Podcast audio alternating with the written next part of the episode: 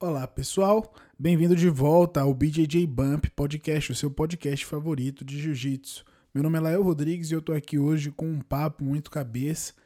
Eu tenho aproveitado esse período de quarentena para gerar muito conteúdo, tentar produzir o máximo de coisas que eu puder para a comunidade do Jiu-Jitsu. E eu gravei recentemente uma live com a doutora Paulina. É, foi uma live internacional gravada no Instagram, para você ver que eu nunca tinha feito uma gravação remota. Esse período de quarentena eu tive que aprender a fazer. E agora, conversando no Instagram, recebendo perguntas ao vivo, nós fomos gravando as quase uma hora de conversa e a doutora Paulina respondeu diversas dúvidas né, dos nossos ouvintes, das pessoas ali no meu Instagram também, de amigos que estavam participando da live. É você que não participou, fica atento no Instagram Léo Rodrigues, arroba Léo Rodrigues, que tem muito conteúdo bacana lá, vídeos e muita coisa legal que eu estou tentando gerar, que eu estou tentando não, que eu estou gerando para a comunidade do Jiu-Jitsu e eu estou aguardando vocês lá. Então, a conversa está na íntegra aqui, eu fiz um mínimo de adições para tirar pausas, essas coisas, para que fique aí realmente da forma natural que aconteceu. Então, mais uma vez, obrigado à doutora Paulina por ajudar. É, só para quem não sabe, além de ser minha prima, que é um título muito importante, ela é médica lá em Paris e está na linha de frente do combate a essa crise do Covid-19 lá na Europa. E ela passou toda essa visão também de como é que é lá, tudo isso. Então é uma conversa muito bacana que está aí agora para vocês. Aproveitem. Não se esqueçam de compartilhar com seus amigos, se possível. Compartilhe na, no seu Instagram, nas histórias aí do seu Instagram. Se você puder, compartilhe também nos grupos de WhatsApp. Dissemine esse conteúdo que está aqui gratuito para vocês. E é isso. Ah, outra coisa muito importante. Se você quiser receber mais podcasts como esses de graça, simplesmente se inscreva aqui no Spotify para que você receba toda vez que sair um episódio novo, você vai receber um alerta. É isso, fica aí agora toda a nossa conversa. Até a próxima, fique com Deus. Bom, hoje é a nossa primeira live internacional aqui, eu com a minha querida prima Paulina. Estou é, bem feliz de, de dividir esse momento com vocês. Tá certo? Conversamos bastante essa semana. Ontem a gente teve uma live aqui com o Barbosa, foi muito legal. Salve, Rodrigo. Como é que vocês estão? A minha prima entrou aqui agora. Vou colocar ela aqui. Aceita aí, Pina. Pronto! Boa noite! Boa noite! Boa noite, todo mundo! sim! Como é que a senhora está, dona Paulina? Estou muito bem. E você, Lael, tá tudo bem? Graças a Deus, estamos aqui agora entrando né, oficialmente em quarentena. Exato, eu escutei isso. Não, não tinha acontecido nada aqui ainda assim no Brasil, né? A gente estava só em isolamento social, mas o pessoal é mais difícil de entender as coisas às vezes.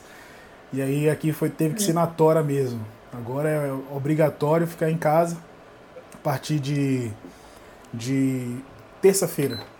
Aí o governador já mandou fechar tudo aqui em São Paulo, pelo menos. Porque tem muita gente resistente ainda com esse movimento, né?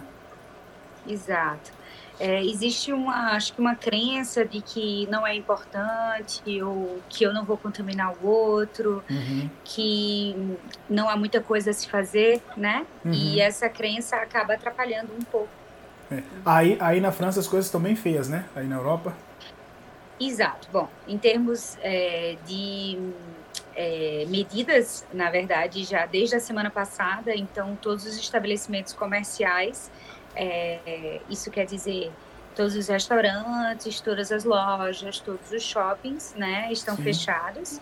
Somente, é, na verdade, somente farmácias e supermercados estão abertos há uma semana. Mas com algum, alguma espécie de controle? Existe, existe, né? Os militares e os policiais estão, os policiais, né, estão na rua e existe inclusive uma aplicação de multa que vai aqui, né, em euros, de 38 até 120 euros. Caramba! Se você for pego na rua sem autorização, né? O governo, lógico, liberou uma ficha que eles chamam, né, um papel em que tem uma atestação é, para lhe dar o direito de andar nas ruas ou não.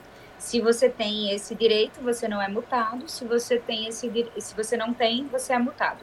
Então, geralmente são os profissionais que trabalham em situações que não podem trabalhar de casa Sim. ou para ir fazer compras, para ir fazer né, esses, essas coisas essenciais, que é ir para uma farmácia ou comprar alimentos. E no seu caso, é... você como profissional de saúde, você tem a liberação para caminhar, né, para onde você precisa ir. Isso, mas no... apenas durante o meu deslocamento para o trabalho. É, no caso, fazer plantão.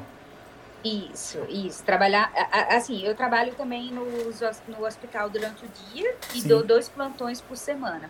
Então, eu trabalho na enfermaria, né? Uma enfermaria que hoje ela é toda que a gente chama Covid positivo, ou seja, dos pacientes acometidos com o coronavírus, né?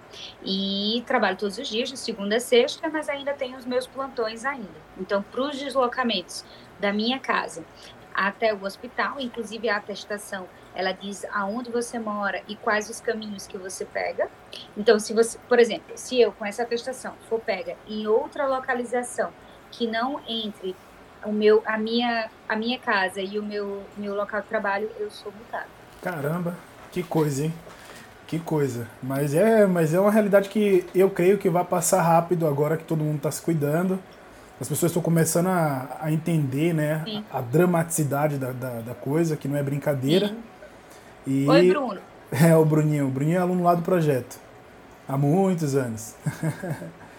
Pina, então vamos lá. O pessoal mandou umas perguntas aqui. Ó, Bonsoir, o, o Antonier. Bonsoir. Bonsoir, Antonier Fournier. Ele é daí da França. Bonsoir, ça va? Olha só, vamos lá. Essa pergunta aqui da Eliane.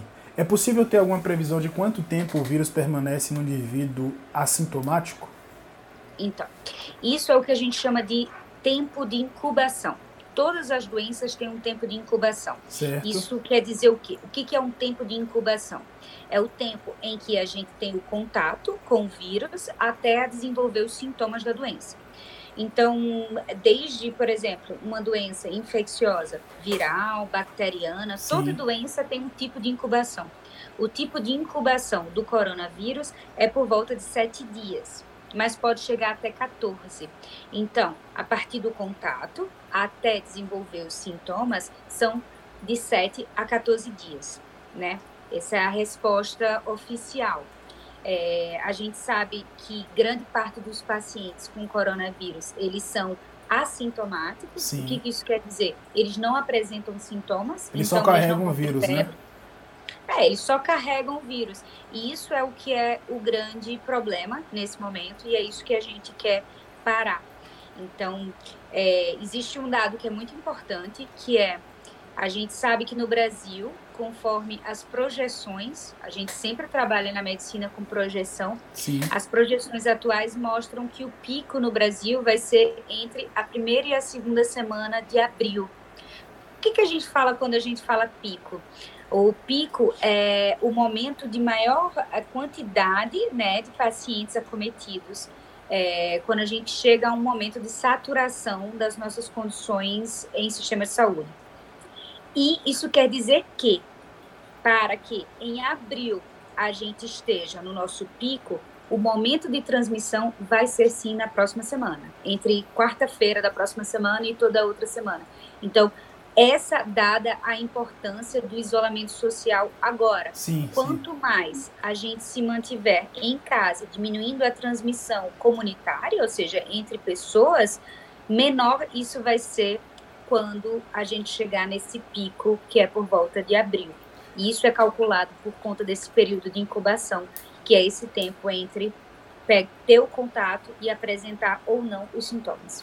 É, aí falando nisso, Pina, é, o que te perguntar é o seguinte: na Europa se espalhou muito rápido e na China também, principalmente nos lugares populosos, certo? Sim. A, uhum. a contaminação foi muito alta. Mas aqui no Brasil nós temos um país muito diferente, né? Sim. É, primeiro que a gente tem regiões pouco populosas, pouquíssimas Sim. assim, né? E a gente tem regiões extremamente populosas, que é o caso de onde eu moro, que, que é aqui em São Paulo. E você acha que aqui a gente vai chegar numa, numa, numa coisa parecida como na Europa, ou a gente vai ter lugares que nem serão tão afetados assim? É o caso de Manaus, Roraima, lugares menos populosos, Entendi. assim. No Manaus Entendi. não, Amazonas, né? Porque Manaus é bem populoso. é, não, isso é bem difícil de dizer, né? Isso é bem difícil de, de, de de fazer projeções.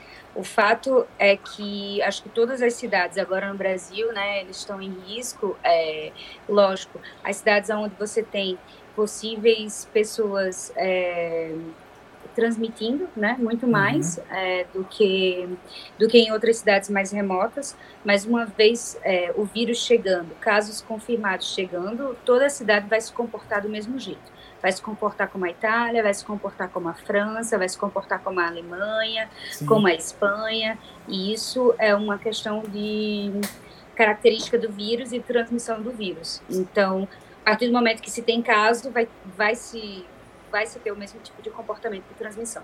Eu espero que não, né? E esperamos que não, se a população, se nós fizermos né, a nossa parte. É, e, e ainda mais que aqui a gente tem uma resistência muito grande da população ainda com essa com as orientações do governo, dos órgãos de saúde, é, enfim, Isso. tem muita gente na rua, sabe? Hoje eu fui ao mercado e eu vejo muita gente passeando, muito idoso passeando, que é a Isso. população de risco, as pessoas que deveriam estar em casa estão na rua, as que mais deveriam estar em casa, né? Ainda mais em São Paulo, que aqui é onde a gente, no Brasil, onde houveram mais casos de morte até hoje, né? Isso, porque é, o nosso, é a nossa cidade é, que a gente chama de célula maior. Né? Uhum. Né? A célula maior é, é, a célula maior é a célula que a gente diz que é onde tem mais transmissão comunitária. Né?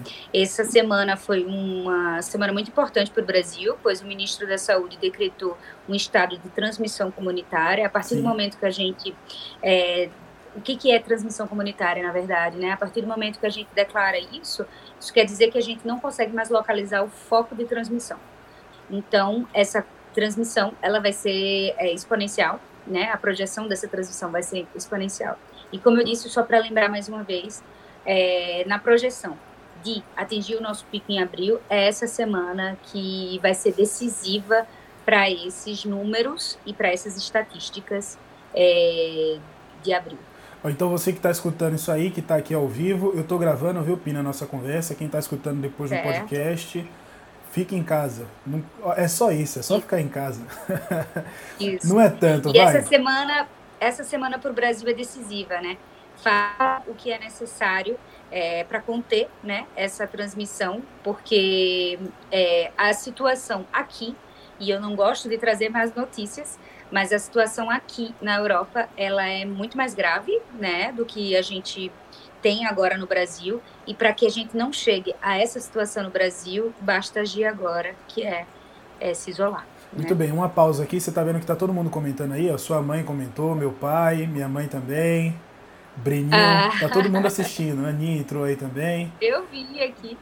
Beijão para vocês. Quem quiser mandar dúvida aí sobre o Covid-19, Pode mandar. Olha, tem mais uma outra pergunta aqui, Pina, que o pessoal mandou mais cedo. Vai lá. A Eliane de novo. É possível após a cura o indivíduo voltar a ser contaminado? Então, essa é uma boa pergunta, na verdade. Uhum. Existem uhum. é, muitos estudos sendo feitos em relação a isso agora.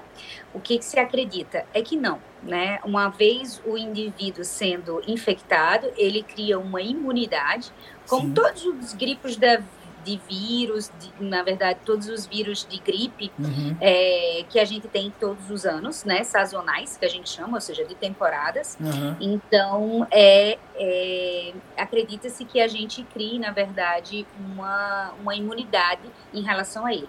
Então, se a gente conseguir fazer as ações de contenção agora, a projeção que é em três a quatro meses a população ela vai estar contaminada de uma forma geral né, mais dispersa, mas vai estar também imunizada a isso. E aí as taxas de novos casos, elas vão diminuir.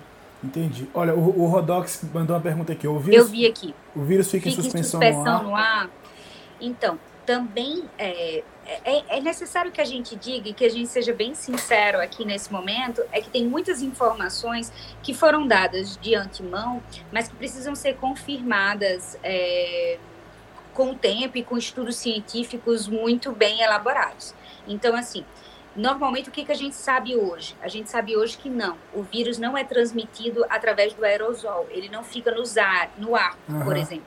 Ele é, é, realmente em relação ao contato direto. Então, desde uma gotícula, o que, que é uma gotícula? É um perdigoto, ou seja, quando a gente espirra quando a gente tosse, a gente manda uma gotícula muito pequena de saliva e ela entra em contato ou com a mucosa ou, por exemplo, com alguma parte do corpo de outra pessoa e essa pessoa leva a sua mucosa. Daí a importância de lavar as mãos e de se manter sempre é, limpo, né? E se Seja possível lavar o rosto também, né? E se policiar para não tocar os nossos rostos, as nossas mucosas, lembrar que a cavidade conjuntiva, ou seja, através do olho, ela também é uma mucosa, então não coçar o olho, não pegar na boca. Lembrar também que a grande maioria do, da concentração de vírus é em região nasal, então as secreções nasais são muito importantes, então não trocar o nariz. Então, assim, a informação oficial que a gente tem hoje é que não, ele não fica em aerosol, ou seja, ele não fica no ar, uhum. ele é realmente pelo contato. Por isso, a importância do toque e a importância de limpar as superfícies e de se manter atento a esse toque em relação às superfícies. Perfeito. O pessoal mandou mais três perguntas aqui, eu vou fazer na ordem que foi enviado, porque senão a gente perde a pergunta. A Eliane mandou tá. outra pergunta boa aqui. É, os, os infectados assintomáticos no isolamento com suas famílias, sem fazer o teste, não é mais propício que toda a família seja contaminada? Como é? Fala para mim de novo, Léo. Ela é... pergunta o seguinte: quem o contaminado assintomático, aquele que não, não tem sintoma, mas ele está isolado com a família, corre risco tá. de infectar a família inteira? Sim, isso é uma, uma, uma resposta simples, né? Quem está infectado corre o risco de infectar todo mundo que está à sua volta. Se ele está assintomático, ele continua sendo portador do vírus, né? Uhum. Então ele vai se infectar. Se isso vai ser uma infecção grave ou não, aí já é outra coisa, né? 80% dos casos, isso quer dizer, a cada 10 pessoas infectadas, 8 vão apresentar sintomas muito simples, que são os sintomas que a gente está acostumado a lidar todo inverno, todo, uhum. toda, toda mudança de estação. Todo mundo já curou uma gripe meio fortinha por aí, eu tenho certeza. Então, é exatamente isso. Então, 8 a cada 10 pessoas vai ter uma infecção de gripe simples, né? Certo. Ah, o Breno perguntou aqui, o Breninho, nosso primo, perguntou aqui, ó, existem muitas fake news sobre o coronavírus? Muitas, né? Muitas, e é por isso que é importante tentar é, absorver as informações de fontes sérias. E eu acho que isso a gente extrapola para tudo na vida, né? É verdade. Por isso que pra eu quis fazer questão, essa live aqui. Isso, para a questão política, para a é. questão de tudo na vida, eu acho que é importante que a gente cheque as nossas fontes. Eu sei que dentro desse mundo de modernização, de facilidade de transmissão de informação, é uhum. é muito fácil a gente receber e transmitir essas informações. Mas eu acho que é um dever civil e de responsabilidade civil sempre checar essas fontes. Então, é. no senão, coronavírus... Senão vai pagar mico que nem um deputado aí, candidato a embaixador, né? Causa, ca, quase causa uma guerra mundial aí, cara. Vai provocar. É, ele já causou problemas de nível. Ele já causou, né, com esses comentários, ele já causou problemas de níveis de, de relação internacionais muito importantes, né? Vamos torcer para não criar mais. Mas, de certa forma, é, em relação ao, ao coronavírus, não é não é, não é diferente. Então, existem várias fake news. Quais são as principais fake news em relação ao coronavírus? É que foi que não é um vírus, que é uma coisa que foi inventada em laboratório. Isso é fake total. Uhum. Na verdade, o coronavírus, é, o coronavírus é um vírus que infecta normalmente os animais, é um vírus que ele está dentro do mundo animal muito bem disseminado. É, inclusive, eu tinha mandado essa pergunta aqui. Né? É, entre várias espécies, espécies, na verdade, e que de vez em quando, quando esse vírus ele sofre mutações e também há uma exposição do humano em relação a esses animais, são geralmente animais que a gente chama silvestres, né? É, eles podem fazer infecções. A gente tem conhecidamente três infecções mais importantes em relação à família dos vírus do coronavírus, que foi em 2003 e em 2012 né? Que uhum. foram vírus que foram é, passaram para gente, todos eles na região da China. É importante que a gente diga que na China existe um comércio muito grande de animais silvestres para alimentar a população. É, só um dado histórico aqui para vocês, para deixar a história mais interessante, é que a China vem praticando, né, a China tem esses comércios de é, animais silvestres desde a década de 70. Isso surgiu como uma estratégia de manter a população alimentada. Né? Gente, é, na década de 70 existe uma crise muito grande na China que faz com que não se tenha recursos para alimentar toda a população. Sim. Ela começa a usar desses meios né, de se alimentar, então de animais silvestres, de animais que a gente diria exóticos. e eu acho que não cabe a gente a julgar, sim, né? Uma sim. questão de realmente cultural e de necessidade. Necessidade, né? É. Você não pode julgar a fome Exato. de ninguém, né?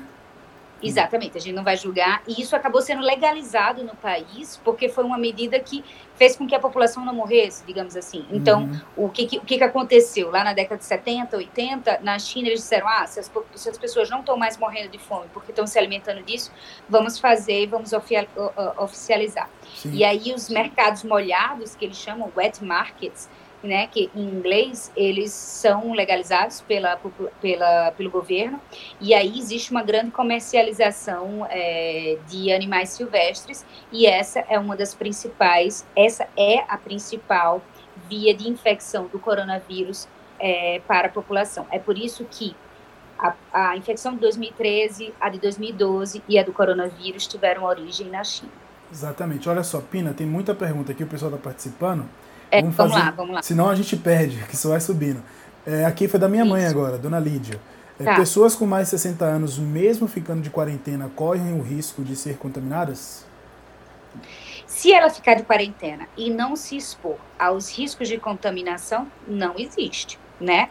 Ou seja, se ela ficar de quarentena, e é por isso que a quarentena é tão importante, isso, a quarentena para a transmissão comunitária. O que isso quer dizer? É que não vai existir contaminação se respeitarmos a quarentena. E é Perfeito. por isso que ela é tão importante. Perfeito. Então, mesmo acima de 60 anos, se ficarmos em casa, a gente fica livre do vírus. Muito bom. A sua mãe mandou aqui, tia Zama perguntou aqui. É verdade que a ingestão de vitaminas pode ajudar na prevenção? Eu não sei se é verdade, mas eu já estou fazendo até propaganda aqui, ó. Todo dia, multivitamínico. então, eu acho que manter uma boa imunidade, ela é necessária sempre, né? Acho uhum. que, então, tentar manter uma boa rotina, tentar manter uma boa rotina de sono, de alimentação. eu tava comentando agora como tá difícil manter o sono. Opa, a, caiu a dela. Mas voltou? Pronto. Uma alimentação rica. Voltou, voltou. Voltou. Voltou? Voltou. Voltou, ok. Manter uma alimentação rica. Então, assim. Isso. E manter uma alimentação rica, rica em nutrientes, rica em é, qualidade de vida, na verdade. Então, sono, alimentação, é, tudo é necessário para manter uma boa imunidade. A gente sabe que a imunidade é um papel fundamental, né? Uhum. Para combater todas as viroses, independente de ser Sim. corona ou não. E o suplemento alimentar, ele quando ele é bem implementado e quando ele é bem indicado, ele está mais do que bem-vindo. Eu estava comentando agora há pouco como é difícil manter a regularidade do sono nesses períodos que você fica muito tempo em casa. O pessoal fala, ah, vou dormir bastante. Eu disse, cara, é justamente o contrário, você dorme pior, eu acho. Quando você tem sua rotina certinha, você já chega em casa ali, sabe a hora que você vai acordar, sair e tal. No meu caso, eu que treino, né? O pessoal do jiu-jitsu que está aí assistindo também. Você tem essa rotina de ficar cansado, chegar em casa cansado, aí você não tem isso, você vai subir pelas paredes. É, é, é uma coisa difícil de se manter, mas uhum. a gente precisa tentar, mas, é, né? Tem que, é um Eu tenho uma pergunta aqui muito interessante, Diga. que ele fala, os bebês têm risco maior de contaminação isso. e depois de contaminados, quais os riscos para a saúde se tratando de bebês. Então, existe uma série chinesa, onde a gente estudou mais de 2 mil casos de crianças infectadas. Grande por cento, ou seja, quase 50% da população, ela é assintomática, ou seja, ela é portadora do vírus, mas ela não causa sintomas. Em menos de 10%, existe uma possibilidade de uma complicação grave, Sim. É, isso é muito mais baixo do que nos adultos. Isso faz com que a população infantil seja muito menos tocada, sendo, sendo muito menos alvo né, dessa doença. É, e houve apenas nessa série de dois mil e tantos pacientes é, pediátricos, que a gente chama, ou seja, infantis, de, nessa faixa etária, é, na, na China, somente um bebê morreu. E quais são os, as, os riscos? São geralmente bebês prematuros ou abaixo de um ano com complicações respiratórias. Então, você tem que somar várias coisas de risco para que ele seja realmente é, um grupo de risco, né? Sim. Mas, de certa forma, é, a, o vírus, ele realmente, ele poupa, né, jovens e... Vovó Irene tá mandando um beijo. É, um beijão, vovó. é, ele poupa jovens e crianças, de uma certa forma, pois a maioria, a grande maioria deles são assintomáticos ou tem uma versão é, simples é, da doença, como grande parte da população, os 80% que tem uma gripe comum. É, e a Juliane está perguntando aqui, meu pai tem 60 anos e é diabético, ele tem um risco maior? Então, qual é, qual é a, a população de risco, digamos assim, né? Vamos falar em relação à população de risco. São idosos, né? E a gente classifica idoso no Brasil e como uma regra da OMS, que é a Organização Mundial de Saúde, acima de 60 anos. Em alguns países aqui acima de 65. Isso uhum. varia um pouco, mas vamos dizer acima de 60 anos, porque é assim que é classificado no Brasil. E as comorbidades, ou seja, as doenças que eles têm, principalmente doenças crônicas, elas são mais, elas podem dar um maior risco ao paciente. Quais são elas? A diabetes, a hipertensão, principalmente se tiver alterações cardíacas secundárias a essa hipertensão arterial, ou seja, pressão alta, que a gente chama. Sim. Também doenças que baixam a nossa imunidade, que a gente chama de imunossupressão, e aí são diversas, desde causadas por uso de medicamentos a realmente doenças que causam essa baixa de imunidade.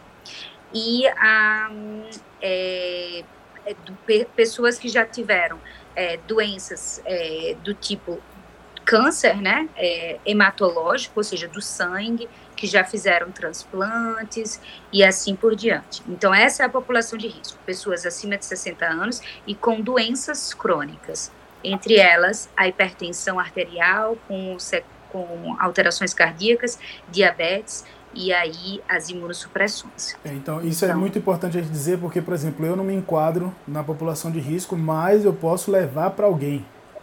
Então tem que ter, a gente tem que fazer nossa parte de ficar em casa. Você que é do jiu-jitsu aí, ó, jovem, saudável, fique em casa. fique em Exatamente. casa. Exatamente. Nós vamos passar por essa tranquilo. Mas é. a gente tem que fazer pelos que a gente ama.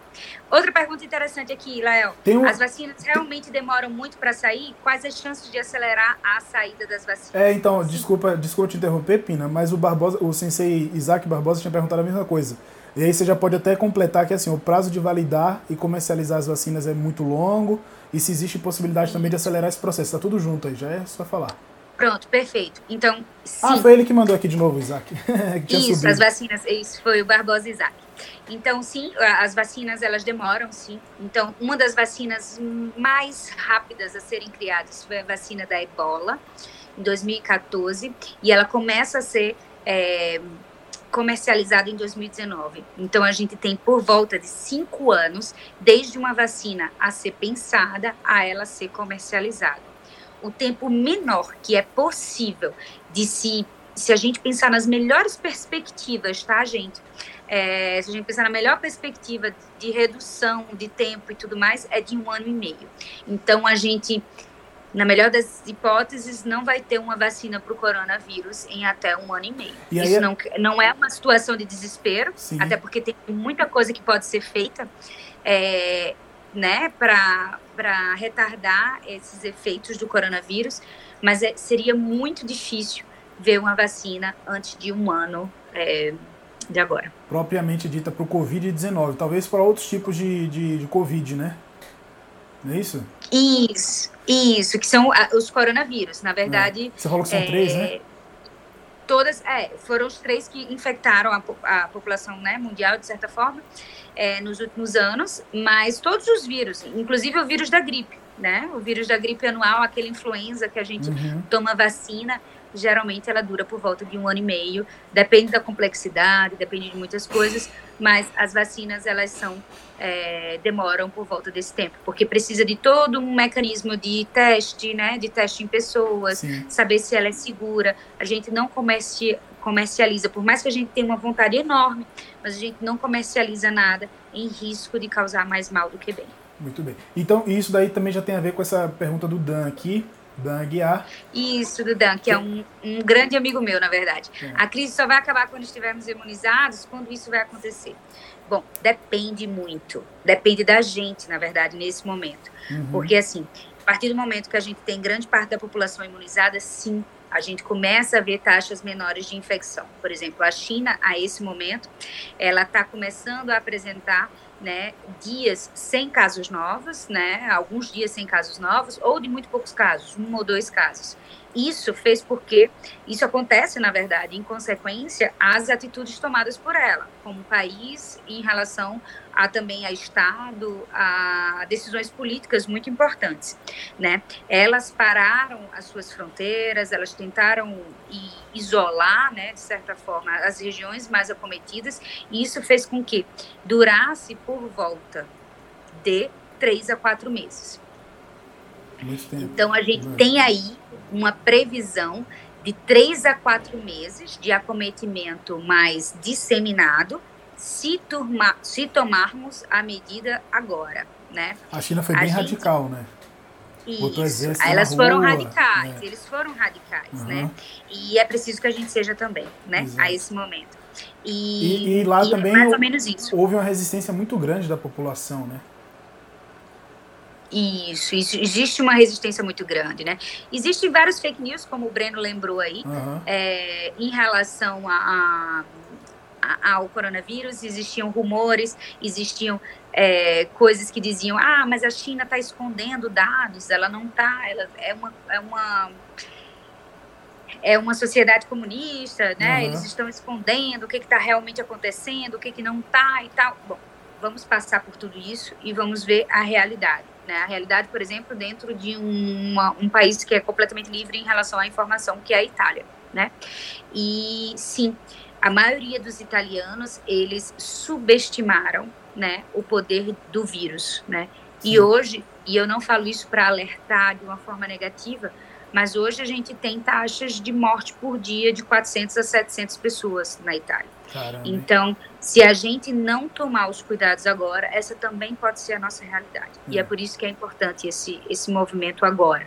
O Brasil, o Brasil até tomou postura, assim, se posicionou mais rápido. O problema agora é a população acatar o isso. que o Estado está dizendo, né? Isso, a gente, exatamente. A gente se organizou, o, o Estado se organizou um pouquinho mais rápido do que, porque já tinha visto o que já aconteceu na China, o que aconteceu na Itália, as medidas aqui foram tomadas até antes. Agora aqui é só a resistência agora do povo mesmo, né? Uhum. Vinícius mandando linda. É. Glaucia também, beijo. Olha só. Então, não, tem... É, não, então, é, não, com certeza, com certeza. A gente tem tomado uma medida mais rápida, né? É, e eu acho que é importante essa medida mais rápida, né? A gente vê curvas de projeção, todas as, as, as doenças, na verdade, é, e as projeções que são feitas no mundo. É muito mais fácil ser um país que aprende com os erros e com as experiências de um outro país, né? Sim. Vendo isso e vendo, por exemplo, a projeção da Espanha, que é completamente diferente da projeção da China, vendo a projeção da Itália, que é completamente diferente da China, dos Estados Unidos, faz com que a gente é, possa ter informações é, reais e possa planejar né, ações de forma mais Perfeito. organizada. Perfeito. Olha, o Armando mandou uma pergunta aqui. Eu sou jornalista e trabalho para manter as pessoas informadas. Além de lavar as mãos, tomar banho assim que chego em casa e não ter contato com minha mãe, o que mais posso fazer para proteger ela? Olha, a esse momento, o grande, a, a, grande atitude a ser feita é o isolamento social, né? Isso a gente fala, né? É o, é o maior uma vez se isolando, a gente contém essa, essa transmissão comunitária, que é o grande vilão aqui. Sim. Qual o problema do coronavírus, né? Ele tem uma mortalidade muito pequena comparada com vários vírus. Tinha até essa é... pergunta aqui, ó. Pode, pode ir respondendo, eu vou deixar aqui porque a gente. Isso. Exato. Qual a taxa de letalidade do grupo de risco? Do grupo de risco, ela é maior do que da população geral, tá? Então, assim. Que, é o, que deve fala... ser o caso da mãe do Armando, que ele está perguntando isso, né? Exatamente. Então, assim, desde então, de uma população geral, de todos os infectados com Covid-19, ou seja, com coronavírus é, 19, é, ele é, a taxa de mortalidade é em torno de 3 até 5%. Isso varia um pouco das, do que, do que acontece um pouco em relação um pouquinho dos países. Então, é de 2,8, 83 na verdade, na China até 4% é, na Itália. Então, 4% nas piores das hipóteses, a gente bota assim, dos pacientes infectados tem uma taxa de letalidade. Porém, dentro da população de risco, porque quando a gente faz, isso é um cálculo estatístico, tá?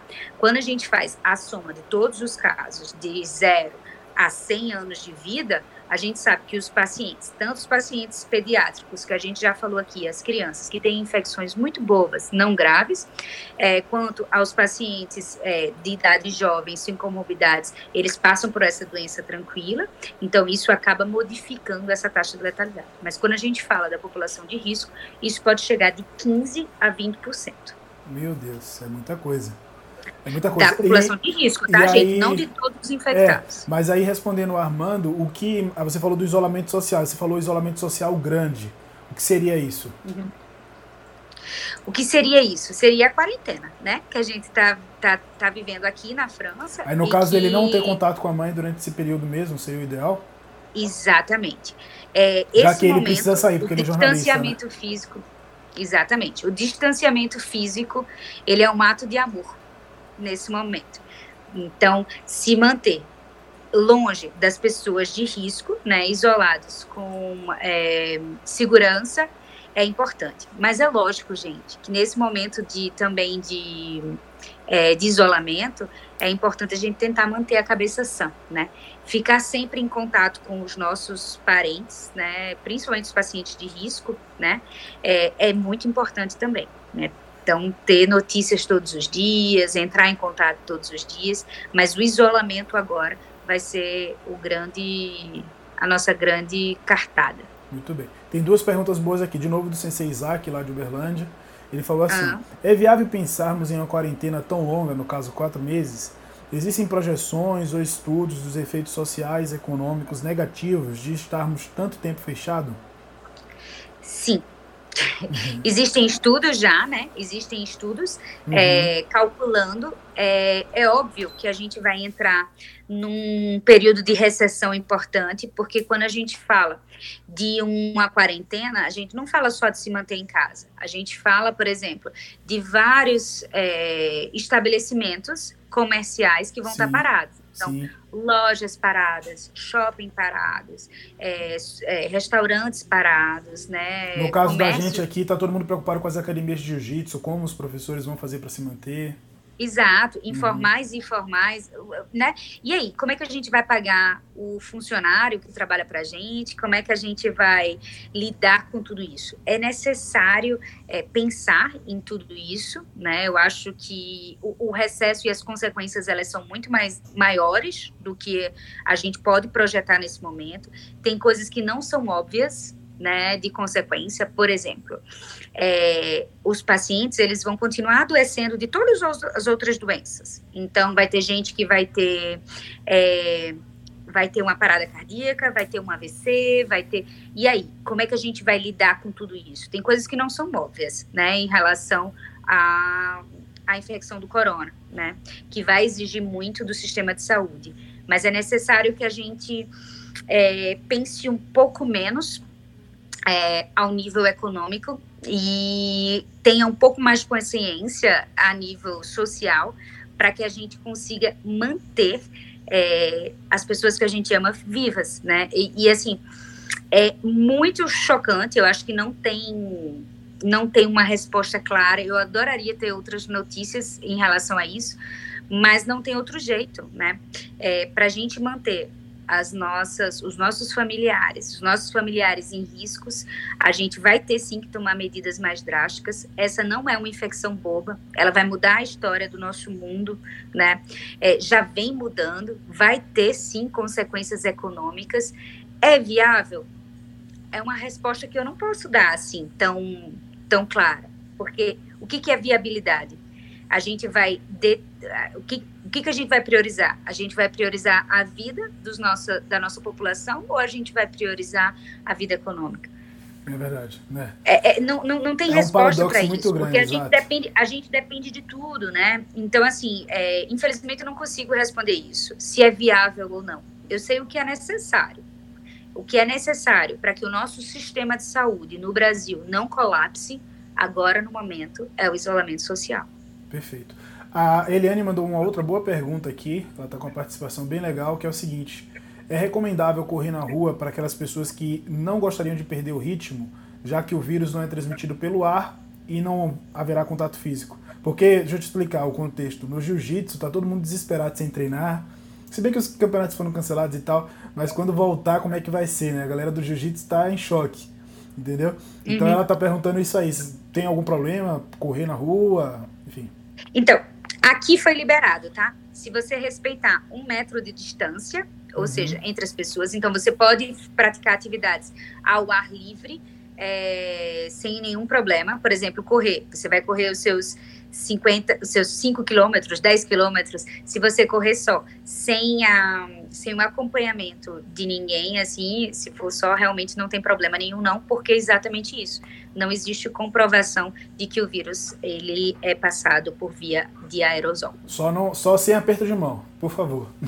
Sem aperto de mão, respeitando um metro de distância, vai dar tudo certo. No jiu-jitsu a galera aperta a mão demais, demais, mais da conta. Eu tô saindo de bicicleta para manter a sanidade. Hoje, é. antes da live aqui, eu fiz 24 quilômetros hoje. Que delícia. Bom demais. uh, é, aqui, hoje eu dei uma caminhada, mas foi é, só. É. Aqui o Osmar perguntando aqui, uma pergunta em relação ao nosso trabalho. O Osmar trabalha comigo. Ele falou aqui, uhum. falando em preocupação, o que você acha da Cracolândia e qual o risco de chegar perto dessas pessoas ou deixar a mercê da sorte, uma vez que temos que nos isolar? Essa foi uma pergunta que me fizeram hoje também, além do Osmar. É uma, uma resposta difícil, né? Demais. Porque a gente sabe as condições é, do Brasil em relação a diversas coisas. O isolamento, e a, acho que a, acaba sendo uma, uma questão social também. Sim. Não é todo mundo, né, Lael? A gente tem que ser claro, não é todo mundo que pode fazer isolamento social. Quem tem que pagar as contas, quem trabalha com é, serviço, né? Uhum. É, é necessário que a gente é, fale que o home office, até mesmo lavar as mãos, não é uma realidade que é disponível para todos os nossos brasileiros. Verdade. Não é verdade? Com certeza. E isso é um problema que é estrutural, que vai e já existia, vai continuar existindo e que vai continuar tocando mais a eles, né? Infelizmente não é uma situação que a gente consegue resolver. Então, como você vai dizer que você precisa lavar as mãos sempre que tiver contato, se você se é uma família, uma casa que não tem é, acesso à água potável? E a gente sabe que isso acontece é, no Brasil. Com certeza. A gente se a gente transmitir, se a gente tentar se locar isso na Cracolândia, que você tão bem conhece, eu uhum, também, já morei em São Paulo muitos anos, a gente conhece, a gente se envolveu é. desde o projeto, exatamente. Então a gente conhece, a gente sabe que as condições sociais e sanitárias não são favoráveis. Então, uma vez chegando a essa população, a probabilidade de grandes complicações, vamos dizer assim, ela é enorme, né? E é por isso que tanto nos preocupa a situação no Brasil. Falar de uma pandemia que, infelizmente, eu vou falar esses números de uma forma para conscientizar, mata de 700 a 800 pessoas por dia, dentro de um país estruturado como a Itália e a França, ditos de primeiro mundo, né? tem que fazer agora no Brasil. Porque a gente tem que ter a consciência de que existem muitas famílias que estão em condições que não é, são favoráveis a todas essas medidas, né? Uhum. Então, é por isso que é tão necessário, né? É, fazer a nossa parte. Muito bem. Aqui tem uma pergunta da Adri Simões que é o seguinte, Isso. Pina, minha, minha mãe tem uma cirurgia invasiva para fazer no próximo mês. Ela tem 68 anos e pertence. Devo me preocupar? Sim. Porque é, depende da, da, da indicação cirúrgica, na verdade. Aqui, todas as cirurgias eletivas, o que, que é ele, é cirurgia eletiva? São hum. aquelas cirurgias que são marcadas, que podem ser adiadas sem risco, é, sem urgência e sem risco em relação ao paciente é, e à sua doença. É, eu acho que é um momento para a gente remarcar, né? É, é necessário que se pense. Eu acredito, inclusive, que essa cirurgia vai já, desde já, ser remarcada dificilmente vai se manter, porque o sistema de saúde brasileiro ele já está em vias de adaptação nesse momento, né? Uhum. Nessa semana, as consultas ambulatoriais já começam a ser diminuídas, os hospitais começam a fazer menos procedimentos eletivos, exatamente se preparando para a onda que vai vir é, desses, desses contatos e tal. Muito bem, agora tem uma pergunta aqui boa, que não é muito a ver com o Covid, mas é uma pergunta interessante, que a gente tem uma realidade aqui no Brasil e a gente critica muito né, nossos governantes e nossa situação. E o Luiz Henrique mandou uma pergunta aqui, se aí na França tem algum programa para os moradores de rua. Muito legal. Luiz, um beijo enorme, é um amigo meu muito querido lá de São Paulo. Sim, né? Aqui existem vários programas sociais, inclusive, por exemplo, nós estudantes que moramos na rede de casas de estudantes, nós não vamos pagar o aluguel de abril todo mundo que tem trabalhos, eles é, trabalhos que sejam afetados por conta do confinamento, eles podem receber uma ajuda financeira é, do governo para se manter no mês de abril, março, abril, tá, gente? É, março, abril. Em relação especificamente aos moradores de rua, vários é, abrigos foram abertos, né? Foram mais de 590 vagas abertas sem nenhuma burocracia para alocar os pacientes, as pessoas moradores de rua, né? Então hoje eles estão alocados com um teto e tudo mais. E o que faz sempre a gente perguntar por que, que isso não foi feito antes. É. Mas enfim, às é. vezes algumas situações, né, tem que ser feitas é, é desse jeito, enfim, por conta disso. Mas sim, aqui existem programas. Olha só, tem uma pergunta aqui que a Hilda mandou. É o seguinte, o Covid-19 é transmitido por animais, é, coelho, gato, cachorro, passarinho ou só entre os humanos? Só entre os humanos agora no momento, tá, gente? Ele já sofreu uma mutação, ele é só passado entre humanos, então os nossos bichinhos, eles não transmitem o Covid, a gente pode abraçar e beijar sem problema nenhum. Ah, legal. Agora mais uma pergunta do Isaac, lá de Uberlândia, é assim, na Europa os hospitais já estão se organizando para consultas remotas. Você acha viável essa aplicação no Brasil? É, eu não escutei. Ele perguntou se aí na Europa os hospitais estão realizando consultas remotas e se você acha viável isso no Brasil. É, já foi lançado pela portaria do Ministério da, da Saúde e, e também pelo CREMESP, né, que é a nossa organização é, regional, e o, o CFM, que é a nossa é, comissão federal, né, dos médicos, o, a prática da telemedicina que, que é a prática da telemedicina? A prática da telemedicina é fazer o que a gente está fazendo agora, fazer uma comunicação por vídeo é, e aí receber as notícias e tudo mais e fazer as orientações através disso. Aqui, já há mais de duas semanas, começou-se as consultas é, tele, né, que a gente chama, ou seja, de telemedicina, seja por telefone ou seja por vídeo, e é, estamos atualmente com praticamente todas as consultas ambulatoriais a não ser pacientes graves, a não ser pacientes em descompensação de sua doença de base, ou seja, que está com alguma complicação mais séria, é, todas feitas através dos meios tecnológicos. É muito bom. Usar a tecnologia a favor, como a gente está fazendo agora. Isso, exatamente. Ó, aqui tem mais uma pergunta. A doutora Rede Pública vai disponibilizar a vacina de gripe para idosos e agentes de saúde? Tem alguma previsão para aqueles que são doentes crônicos? Acho que Tá. Toda a campanha, isso, toda a campanha de vacinação para gripe, e quando a gente fala gripe, não é a mesma coisa do coronavírus, né? Uhum. São as gripes causadas pelo influenza vírus, são vacinas sazonais, ou seja, cada ano ela é formada de acordo com os, os vírus de maiores complicações dos últimos anos, é, ela é sempre liberada para todos os profissionais de saúde e toda a população de risco, sejam crianças, né, abaixo de 4 anos, uhum. sejam idosos ou portadores de doenças crônicas.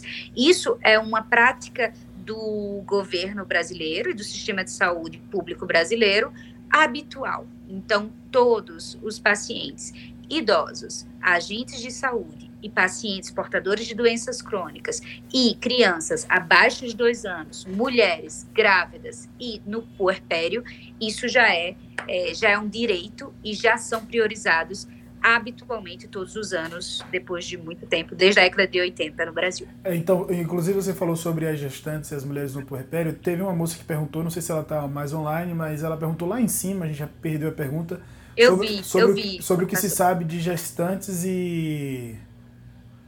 Isso. O vírus. Então, assim, ah, o... É, o, que, o, que, o, que, o que eu posso te dizer é que estudos ainda estão sendo feitos, né? Não existe dados de transmissão através do aleitamento materno, uhum. nem existe dados de transmissão vertical. Ou seja, se a mãe do. Se a mãe se a gestante contrai o vírus, não existe dados de infecção no feto, tá?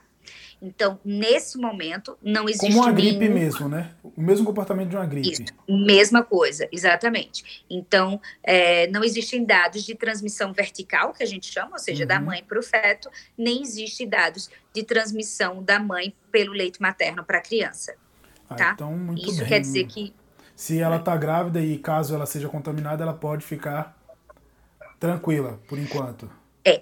Mas ela, a gestante, é considerada também uma população de risco. O fato que a gente diz que não existem dados que comprovem, não quer dizer que a gestante pode né, se infectar sem nenhum problema. O fato é que a gente considera ainda uma população de risco, assim como os idosos uhum. e portadores de doença crônica, porque não se tem como, nesse momento, calcular todos esses riscos. Entendi, entendi. Então são muitas informações. Eu fiquei muito feliz. Tá aí, Pina? Ah, tá aí. Tô. É, eu fiquei muito feliz que a gente pôde conversar sobre isso. E, assim, o que eu tinha falado pro pessoal, a propaganda foi essa, que é uma conversa independente de interesses políticos, independente de interesses de mídia. Exato. Porque tem muita gente. A, a gente tem que entender que a televisão, ela quer vender. Ela, ela lucra com o, a, o seu Ibope. Né? Então tem que ter muito cuidado com o que a televisão fala. Os caras exageram mesmo para você dar ibope. Você que tá aí. A gente tá, não, a gente tá conversando aqui, ó, na verdade, está respondendo as suas dúvidas, né? O que você não pode fazer às vezes no jornal. Então você que está aí, ó, muito obrigado pela participação. Tem uma pergunta aqui, ó, quanto tempo a bactéria sobrevive, no caso é o vírus, né? Sobrevive fora do corpo. É, é. Então, na superfície, na verdade, ele depende da superfície, ele sobrevive. Existem estudos que variam um pouco a informação, tá? Uhum. Aqui. E aí eu vou te dizer o mínimo e o máximo para a gente tentar se proteger da melhor forma possível. Uhum. De três até dias, né? Então, de 3 a 12 horas na maioria das superfícies, em superfícies viáveis, ou seja, aonde eu tenho meios que podem é, pro, assim, é, podem programar, né? Podem né, prorrogar essa, essa sobrevivência até alguns dias. É, até alguns dias. Isso. Olha aí, o pessoal agradecendo suas Até nove dias. Ah, obrigada. Ah, o, esse aqui, o que está aqui escrito Karina Soares dos Santos, na verdade é o Fabiano, bombeiro, um aluno meu, faixa azul. Ele perguntou assim: é, se é viável vacinar agora devido, devido à imunidade ficar abalada. Na verdade, a gente falou sobre isso, mas a Pina pode responder de novo. Que. Um ano e meio, talvez, né, para ter alguma vacina, não é isso? Para ter a vacina para esse vírus específico, sim. Primeiro tem que né? descobrir, porque até agora não teve, né? Não, tem, não temos vacinas, né? Agora, é. até agora não temos vacinas para o coronavírus, exato. E mesmo que seja uma vacinação para outra, é, para outra, para outras doenças, no momento não. O fato é que é, é difícil a gente responder todas as perguntas com muita certeza, Sim. Mas, por exemplo, se você for vacinado para o vírus da influenza, que é o vírus da gripe comum, todos esses meses, é, agora, né, que vai começar, na verdade, a, o programa de vacinação, não há nenhuma contraindicação a se vacinar para o vírus da gripe só por conta da, da, da pandemia do coronavírus. Muito bem. Agora, uma dúvida aqui de uma outra prima minha, que você. Para quem não sabe, que está aí, a Paulina é minha prima, tá lá na França, então a primeira live internacional que eu tô fazendo aqui no Instagram. Mas é aqui, ó, a dúvida dela que é chará da minha mãe. Quanto tempo é preciso o isolamento depois de confirmado estar com vírus? Então, no mínimo 14 dias. Né? O mínimo é 14 dias. Isso quer dizer o quê? Que em pacientes que apresentam formas é, simples da doença, é, ela, ela fica por volta de 14 dias, né, em isolamento. É, pacientes que têm apresentação de doença mais sintomática, após os 14 dias, a gente ainda pede 30 dias de isolamento dos pacientes de risco. 30 dias?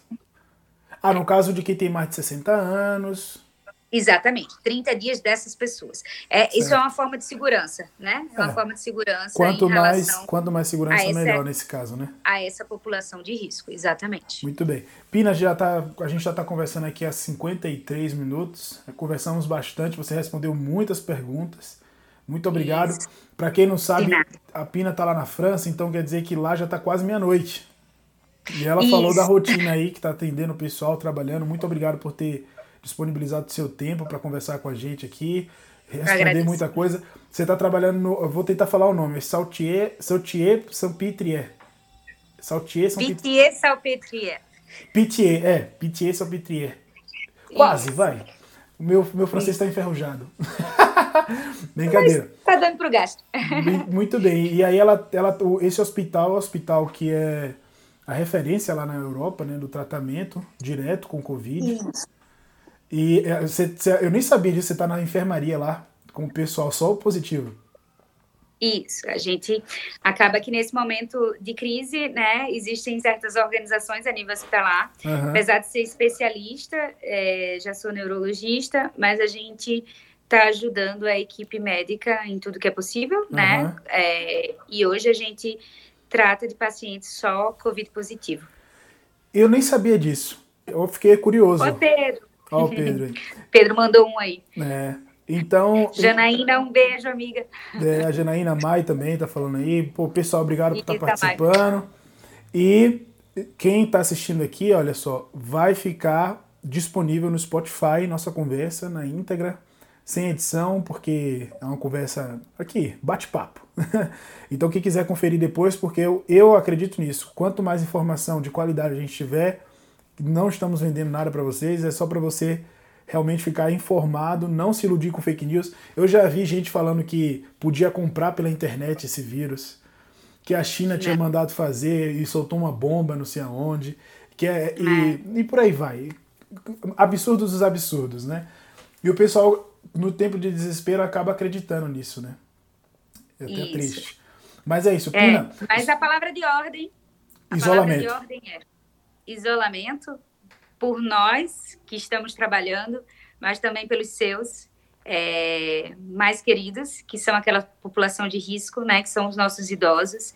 Então, por mais que o distanciamento físico ele doa no coração, ele é um ato de amor nesse momento.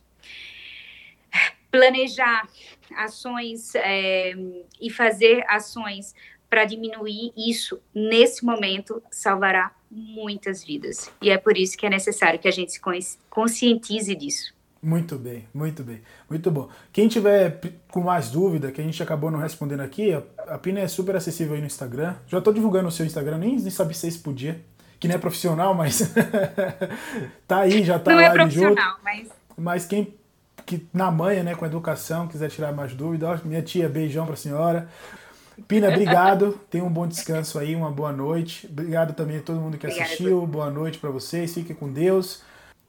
Importante também saber como lidar caso tenha sintomas, né? Sim. Eu acho que toda a cidade já está liberando no Brasil, e isso eu vou, vou ser bem sincera com vocês, como eu estou fora do Brasil é difícil, que eu consiga saber as informações de como lidar com isso, mas é importante entrar em contato com a equipe médica e não ir para as emergências. Quando a gente vai para as emergências, a gente tem um risco muito maior de contaminar muitas pessoas, né? Então, é, o mínimo que se pode fazer é ligar no SAMU, né, 92, uhum. e procurar informações de como se, se direcionar a esse cuidado de forma segura para você e para todas as pessoas ao seu redor. Então, isolamento e boas informações são essenciais nesse momento. Aí sim. Tá, isso aqui tá melhor que Jornal Nacional, rapaz. Valeu, gente. Boa noite. O pessoal tá te agradecendo aí. Tchau, Muita tchau, gente, gente participou. A, a Joselma, a Eliane, o Rodox, o Diego, todo mundo participando, o, o Bombeiro, a Hilda, minha mãe, Anderson lá de Fortaleza. Tem gente do mundo todo aí participando. Teve o pessoal que te mandou um oi do Canadá, não sei se você viu. Foi, eu vi, que é a minha família lá do Canadá. Erling, eu acho. É isso o nome? Sim, é Erin. É a minha irmã. É e saúde mental é sim muito fundamental, né, Diego? Saúde mental é muito fundamental. Boa. A gente precisa tentar nesse momento, agora, é, nesse momento que, que gera muita ansiedade na gente, é lógico, é tentar se manter são. Então, fazer atividades com os nossos e fazer atividades que, que nos geram prazer, tentar consumir menos informação negativa, tentar manter a positividade é importantíssimo nesse momento. A gente não vai passar por isso sem sanidade mental. Né? Aí, o, o, bombeiro que está falando aqui, ó, que tem um 192 que você falou, que é o SAMU, e o 193 também está atendendo. E o 193 também. Ele é Perfeito. bombeiro, trabalha lá. Pina, gente, fiquem com Deus. Boa noite. Tchau. Beijo. Protejam. e protejam os seus. Com certeza. Tchau, tchau.